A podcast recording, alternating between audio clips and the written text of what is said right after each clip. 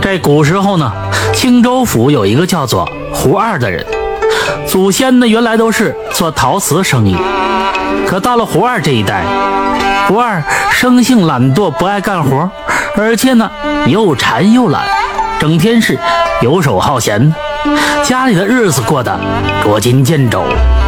他已经临近三十了，还没娶妻，父母呢被他活活的气死了。母亲死了之后，胡二没有了管束，更是整天的不务正业，经常的偷鸡摸狗，村民们更加厌恶他。有这么一天呢，胡二的缸里没有米了，他没米做饭，只好厚着脸皮呢到亲戚家去借。可亲戚们呢见他来过，却都是把大门紧闭，他只好穿着单薄的衣服。冒着寒风回家来，回到家里，他饿得两眼发黑，浑身无力，于是呢，一头倒在床上，昏昏欲睡。迷迷糊糊当中，睡梦中，一个黑衣老者忽然之前说：“你如今的下场，都是懒惰不堪造成。柴房的瓮中呢有米，够你过年用的了。”过完年之后，你不可再懒惰了。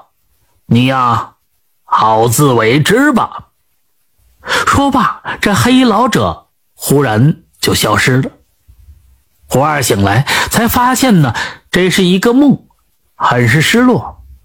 过了这么一会儿，急火烧肠，于是他只能拖着无力的身子，来到柴房那个祖先留下来的，被他认为。一文不值、满是灰尘的破大的瓮前，胡二打开这瓮的盖子一看，顿时是给惊愕住了，不敢相信自己的眼睛，因为那瓮中竟然是有满满的一瓮米。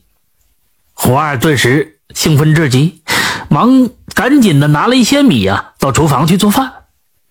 这饭做好了，他迫不及待的狼吞虎咽吃了起来。他已经一天多没有吃饭了，竟然把这一锅的饭都给吃光了。看着空空如也的锅，满足的坐了下来。从此之后呢，胡二是顿顿吃着香喷喷的米饭，过了一个好年。又过了这么一段日子，过完年，这瓮中的米也见底儿了，他家里还是一贫如洗。可是他呀。还不愿意出去干活，懒洋洋的躺在床上睡觉。有一天呢，他饿得头晕眼花，想起了自己的梦，很是奇怪，这缸里的米到底是哪里来的呢？这个黑衣老者又是谁呢？如今现在这瓮里会不会再有米出现呢？他越想越奇怪呀。此时已经是深夜了，他抱着侥幸的心理，偷偷的又去了柴房里。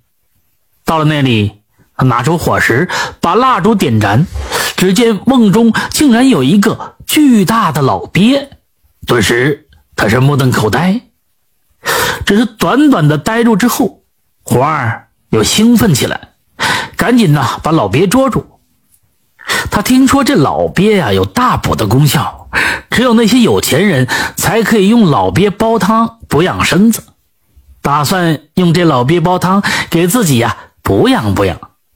可是呢，他不忍心杀生，于是对老鳖就说道：“我本无心吃你，但我现在实在是饥肠辘辘的，只能拿你充饥了。我也不忍心杀你，那就看你的造化了，你自生自灭吧。”说罢。他把老鳖放进了锅里，盖上锅盖，开始呢生火就煮汤。不大一会儿呢，这灶堂里的火是越烧越旺，越烧越旺。锅里呢热气腾腾的，这胡二想马上就吃香的喝辣的，喝这香喷喷的鳖汤，不由得是垂涎三尺，这哈喇子都流了出来。过了一会儿，他忍不住掀开锅盖，这么一看。哎呀！顿时是目瞪口呆。这锅里哪还有什么老鳖呀？只有一锅沸腾的开水。他顿时是瘫坐在地上，非常的失落和诧异。正在此时，他眼前忽然是金光一闪，那个梦中黑衣老者忽然出现在眼前。他指着胡二怒骂道：“你这个败家子儿，你这个不思进取、懒惰不堪的人，真是不可救药也！你的祖先个个都是勤奋之人，日子好过，可到你这却是这般的懒惰邋遢。我本是一个老鳖，在此梦中呢修炼多年了，只因看到你可怜，才施法帮你渡过难关。”想着此后呢，你一定会痛改前非，像你的先人一样，变成一个勤快的人。谁知道啊，你不仅是不悔改，竟然要把我煮了吃了，真是可恶之极。说完，忽的消失了。这胡二呆若木鸡的听着，脸上是一会儿红一会儿白，羞愧难当。过了一会儿，他来到瓮中一看。这瓮中哪还有什么老鳖呀？空空如也。他扑通的跪倒，跪在大瓮的面前，是磕了几个响头。此后呢，这胡二变成一个勤劳能干的人，不仅是经常上山打柴，还会去有钱人家打短工，非常的勤快。几年后，他省吃俭用积攒了一些银两。此时呢，这媒婆也上门了。不久之后，他便娶妻生子，妻子也是一个勤快贤惠的女子，一家人过得红红火火的日子。为了感谢岳父不计较自己的过去，把女儿许配给他，胡二还经常带着妻儿去探望岳父岳母，非常的孝顺。村民们目睹，都纷纷的称赞他，亲戚朋友也都以纷纷登门来帮助他。这小日子过的，这芝麻开花节节高，一家人过着幸福甜蜜的生活。这故事讲到这里，也就告一段落了。